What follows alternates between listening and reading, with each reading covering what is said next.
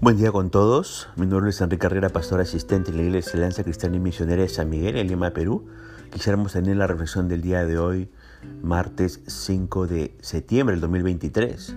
Hoy nos corresponde reflexionar en el pasaje de Hebreos capítulo 1 a partir del versículo 5 hasta el versículo 14. Y hemos querido titular a este devocional Cristo es superior a los ángeles. Fíjese que habiendo declarado la superioridad de Cristo sobre los ángeles, allí en el versículo 4, el autor de esta carta sustenta esa afirmación con base bíblica. Los judíos tenían un gran respeto por los ángeles, considerando que fue por medio de ellos que Dios dio la ley a Moisés. Vea Hechos 7:53 y Galatas 3:19. Eh, los judíos los tenían tan en alto que a veces corrían el riesgo de venerarlos, como usted puede ver en Colosenses 2.18. Los creyentes judíos estaban siendo tentados a dejar el Evangelio para volver al judaísmo. Uno de los factores era la aparente debilidad del origen del Evangelio. Comenzó con la simple predicación de un carpintero de Nazaret, Jesús, a diferencia del judaísmo que comenzó con el tremendo ministerio de Moisés y el otorgamiento de la ley por medio de los poderosos seres angelicales.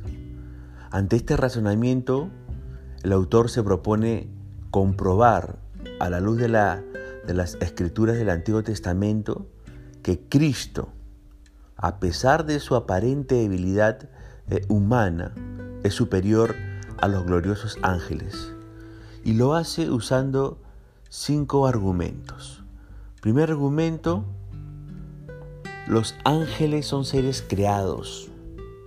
Cristo es el Hijo de Dios, engendrado, entre comillas, dice el verso 5. No creado, ¿ah? engendrado, pero no creado.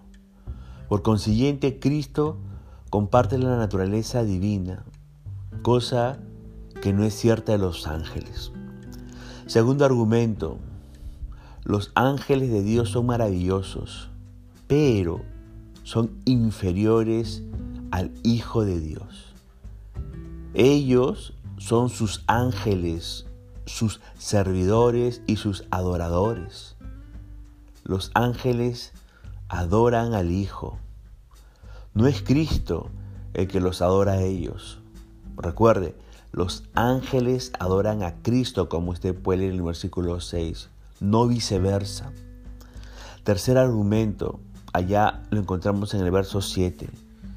Los ángeles son, entre comillas, ministros o mensajeros de Dios. Ellos son llamados las huestes celestiales. Y ello indica que hay muchísimos. Su número aparentemente no es disminuido o aumentado de ninguna manera, pero no tenemos idea de cuántos ángeles hay. Ellos tienen una parte importante en el plan de Dios, pero de todas formas, Cristo es superior a los ángeles. Cristo es el Rey, el ungido de Dios, como dice el verso 8 y 9 de ese capítulo 1 de Hebreos. El versículo 8 incluía la frase tu trono Dios. Y este fue Dios el Padre llamando Dios a Dios el Hijo. Pregunto, ¿puede alguien negar que Dios se haya manifestado en la carne en un cuerpo humano? Entonces la persona estaría contradiciendo al mismo Dios. Dios llamó Dios al Señor Jesús. ¿Cómo va a llamar usted al Señor Jesús? Yo, por mi parte, también voy a llamarle Dios. Él es Dios manifestado en un cuerpo humano. Él es superior a los ángeles porque Él va a gobernar el universo. Él es el Mesías. Él es el Rey de Reyes y Señor de Señores que va a gobernar algún día sobre la tierra. Cuarto argumento, los ángeles comparten la transitoriedad propia de toda la creación. Lea los versículos 10 al 12. Mientras que Cristo es eterno. Vea los versículos 11 en su primera parte y 12 en su segunda parte de este capítulo de Hebreos. El razonamiento del autor es el siguiente. Los cielos y la tierra son creados por Dios y no son eternos. Dado a que los ángeles también son seres creados, comparten la misma naturaleza de los cielos y la tierra. No son eternos. Ahora, eso no quiere decir que los ángeles van a morir. Lo que el autor desea afirmar es que la inmortalidad de los ángeles no es algo inherente en ellos, es decir, no es parte de su naturaleza propia, sino que en ellos la inmortalidad es un don de Dios. Ahora, la autoridad de Jesús ha sido establecida sobre toda la creación.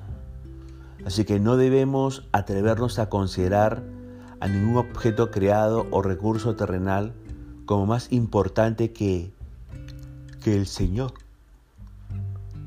Cuando nos concentramos más en nosotros mismos que en servir a Cristo, quien nos creó, nos estamos considerando más importante que nuestro Creador.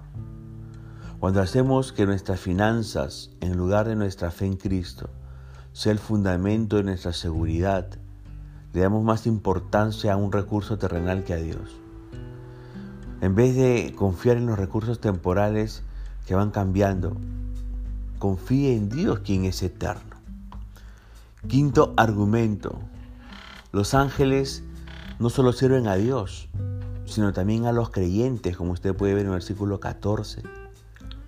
Ahora, este versículo está mirando al futuro, está mirando a la época en que Dios se dirija nuevamente a la nación de Israel y al mundo de los no judíos, después de que la iglesia haya sido removida de la tierra. Observemos que aquí no dice que los ángeles están sirviendo a aquellos que son eh, justamente, entre comillas, ahora los herederos de la salvación es que Dios se está moviendo y actuando de acuerdo con su programa y Él tiene un propósito en cada cosa que hace. Además, dice el verso 13 que Cristo reina a la diestra del Padre. Cuando, perdón, Cristo es el Rey, los ángeles son sus súbditos. Cristo es el Creador, los ángeles son sus criaturas. Él en este momento está esperando hasta que sus enemigos sean puestos por estrado de sus pies. Dios el Padre nunca le hizo semejante promesa a un ángel, pero dijo que algún día su Hijo gobernará. Esta extraordinaria sección del libro presenta ante nosotros la deidad, la divinidad del Señor Jesucristo y la exaltación del Señor Jesucristo. Él es superior a los ángeles. Por eso, para terminar este devocional le pregunto, ¿valoramos la grandeza de Cristo? ¿Meditamos suficientemente sobre todo lo que Él es? Debemos leer y estudiar más el Antiguo Testamento para ver lo que nos enseña acerca de Cristo, el eterno Hijo de Dios, superior a los ángeles. Punto final para devocional del día de hoy, deseando que la gracia y misericordia de Dios sea sobre su propia vida. Conmigo será Dios mediante esta nueva oportunidad y que el Señor le bendiga.